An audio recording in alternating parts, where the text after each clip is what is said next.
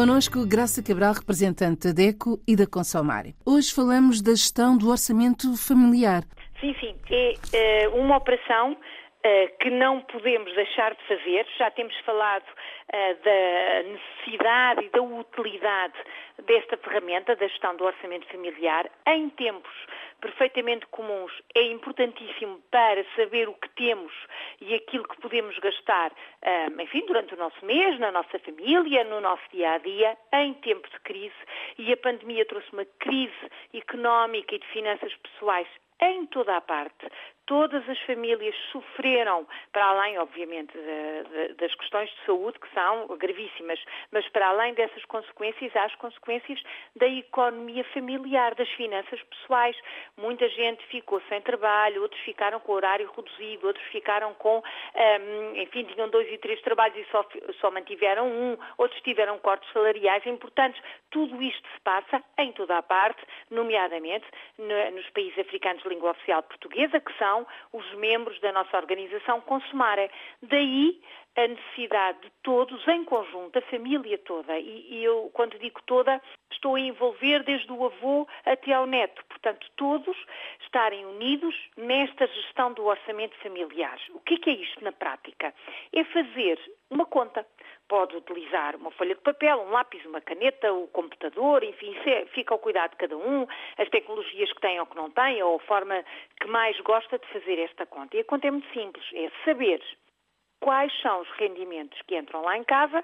Por exemplo, e vamos pensar numa família que é uma família típica até, enfim, dos países africanos ainda hoje, em que há uh, um avô ou uma avó, portanto há um, um membro que é um pouco mais velho e que já está aposentado, por exemplo, entrará nos rendimentos a reforma desse membro familiar, os vencimentos do pai ou da mãe, enfim, se os dois trabalharem fora, mesmo que seja um vencimento que não seja regular, eh, que tenha, enfim, estou a pensar em trabalhos da construção civil que muitas vezes não têm eh, um salário mensal, recebem um pouco conforme a obra vai sendo desenvolvida, mas são rendimentos que entram. No caso de haver filhos que já trabalham e que contribuem para as despesas, também que rendimentos são esses. Um trabalho ocasional, por exemplo, eh, alguém que faz comida para fora ou, ou costura para fora ou faz este tipo de serviço que não é, enfim, o tradicional contrato de trabalho, mas que tem também um rendimento. Portanto, a primeira parte do orçamento é somar todo este dinheiro que entra,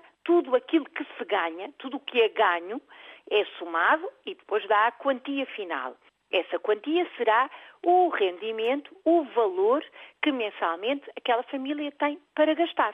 Vamos imaginar, eu vou falar em euros, embora os países não tenham euros, mas vamos imaginar que o orçamento daquela família é uh, o correspondente a mil euros. Portanto, ganham um valor total, todos juntos, naquela quantia. E daquela quantia é preciso diminuir, subtrair as despesas fixas, ou seja, a renda da casa, a água, a luz, o gás se houver, seja de botija, seja canalizado, normalmente é canalizado, até despesas já com telefone ou telemóvel e em, muita, em muitas zonas, sobretudo urbanas, já esta questão de, até da televisão, uh, da internet, dos telemóveis.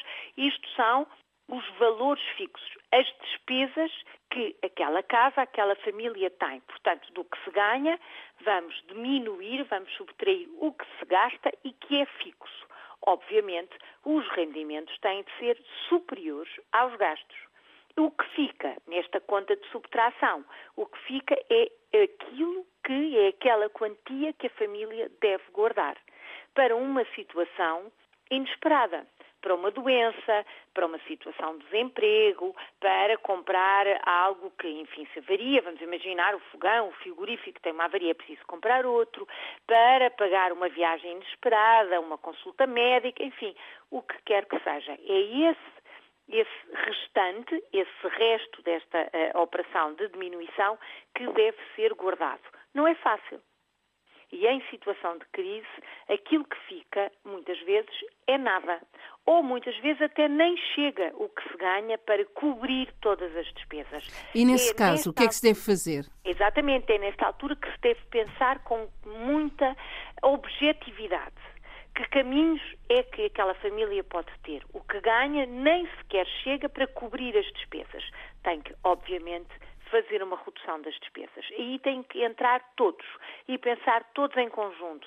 Por exemplo, se há gastos que podem ser cortados, vamos imaginar uh, situações, enfim, mais supérfluas, um café que é tomado fora todos os dias, um, dois, três, têm que cortar, custa, obviamente, mas é apenas uma situação para colocar as finanças pessoais em ordem, digamos assim, passar, por exemplo, a comprar noutro local um pouco mais barato, fazer substituição de um ou outro alimento sem perder qualidade de vida, claro, tentar resolver esta questão. E no caso de ter créditos bancários ou um contrato de arrendamento pesado, tentar negociar esse valor e pagá-lo, por exemplo, em prestações. Vamos imaginar que a renda está demasiado elevada. Tentar falar com o senhorio para diminuir um bocadinho e, logo que seja possível, voltar a pôr essa conta em ordem e pagar o que ficou para trás. Isto parece difícil de negociar e é difícil de negociar, atenção, mas os consumidores podem recolher apoio junto das associações de defesa do consumidor que têm um, cartas tipo, têm um discurso já preparado para os consumidores se dirigirem aos bancos, ao senhorio, à, à empresa que fornece a luz e a água para tentar negociar os pagamentos em prestações ou tentar diminuir durante este período aquilo que se chama uma moratória, tentar reduzir as despesas, para que as quantias que ganham consigam cobrir e não começar a haver dívidas. Porque uma vez havendo uma dívida, vai transformar-se muito rapidamente numa situação de endividamento e de sobreendividamento. E é isso que efetivamente se deve ao máximo evitar. Para a semana. Para a semana vamos continuar a falar daquilo que, neste caso, uh, falámos do orçamento e aquilo que a família pode fazer, tentar cortar nos gastos e tentar negociar sem entrar em dívidas. Para a semana vamos falar daquilo que não deve mesmo, mesmo fazer, que é cair no crédito fácil para tentar uh, tapar as falhas. Até para a semana. Até para a semana. Olhe por si novo espaço dedicado aos direitos do consumidor em África e em Portugal. Coloque as suas dúvidas enviando o e-mail para o correio eletrónico olheporsi.rtp.pt e ouça as respostas na RDP África à segunda-feira, depois da uma da tarde. Olhe por si. Uma parceria RDP África, Associação DECO, com Isabel Flora e Graça Cabral.